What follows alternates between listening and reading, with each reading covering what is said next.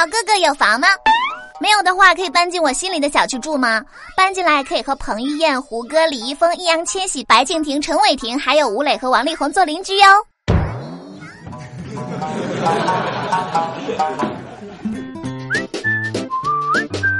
Hello，大家好，欢迎收听本期的《非离不可》，我依然是你们最最可爱的好朋友尤小黎。前台小妹呢个子比较矮，属于是娇小型。今天土豆故意问她：“哎，你多高呀？”前台小妹不屑地说。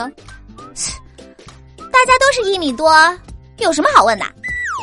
我竟无言以对。有一个问题我一直想不通，不是说鱼的记忆只有七秒吗？那我们为什么要跟锦鲤许愿呢？我们应该向锦鲤借钱呀。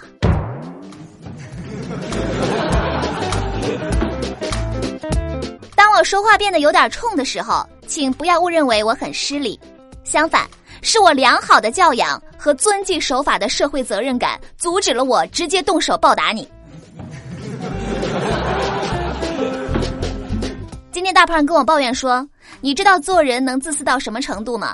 我早上起得比较晚，胖哥竟然就买了一份早饭在家里自己吃。要不是我把昨天藏起来的鸭脖、面包和牛奶拿出来吃，我就要被饿死了。”呃，你们俩彼此彼此好吧。昨天下班路上，我和土豆一起去买水果，挑了一会儿，土豆皱着眉头说：“哎，老板，你这水果怎么都那么难看啊？能不能吃啊？”老板看了他一眼，悠悠地说：“小伙子，这挑水果和挑老婆一样，太漂亮的都不放心呀。”今天我在这个办公室删了几个手机软件，我就问土豆。哎，你说苹果手机在删除软件的时候，为什么所有的图标都在抖呢？土豆严肃地说：“因为他们害怕你把他们删除了。”我又问他，我说：“可是自带的程序删不了，为什么也在抖呢？”土豆一脸认真的说：“那不是抖，那是在嘚瑟。”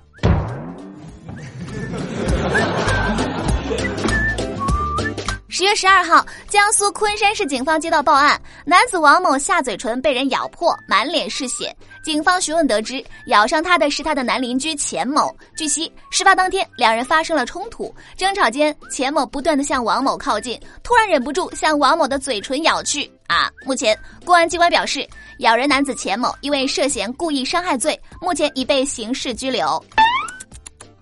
我估计王某看到他凑过来，以为对方要来吻自己。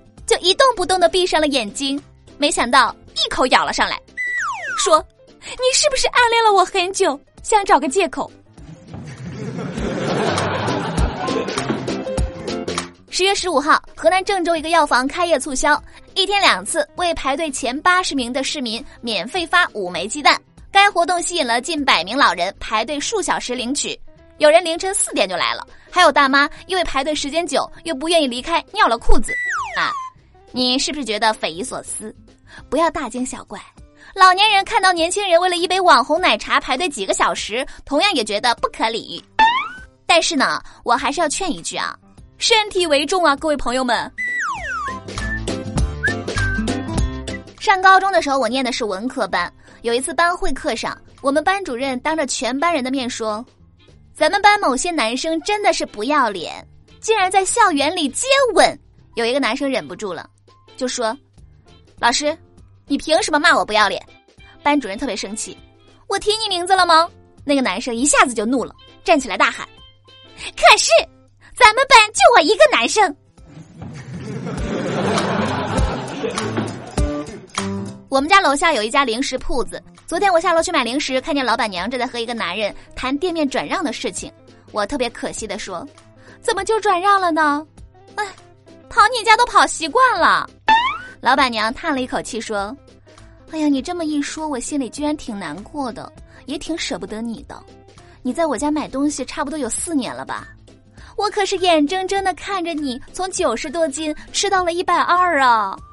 你妈，扎心了。”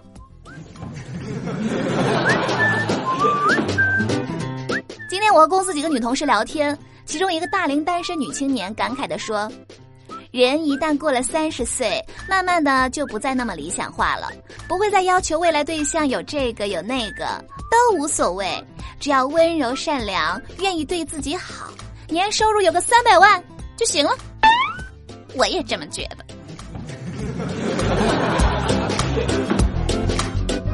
话说土豆一个月前认识了一个女网友，他千里迢迢来找土豆，想要和土豆共度一生。妹子不仅不嫌弃土豆没有房没有车，也不嫌弃他没有高工资，反而每天给他做饭、洗衣服、整理家务。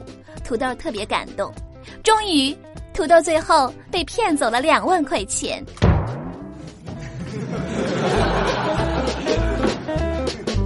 好了，那么听了这么多段子，我们来看一下上期节目各位上榜胖友的留言。工厂雨他说：“我以前也是一个瘦子，直到有一句话改变了我。你吃啊吃啊，你又不胖。他们随便说说，我却那么认真，我就误以为自己真的不胖。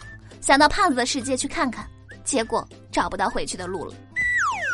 看看，都是你们这些不负责任的人，让我们误解了真实的自己。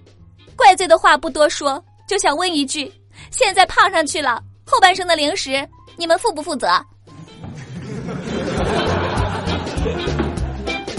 可能否？他说：“你不是头大好不好？你是脸大。”哎呀，我瞎说什么大实话？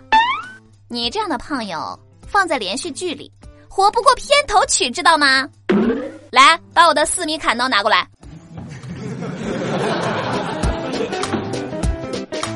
好的，那么今天的节目就是这样啦。想要参与话题互动呢，记得关注微信公众账号“有小黎幺二二七”。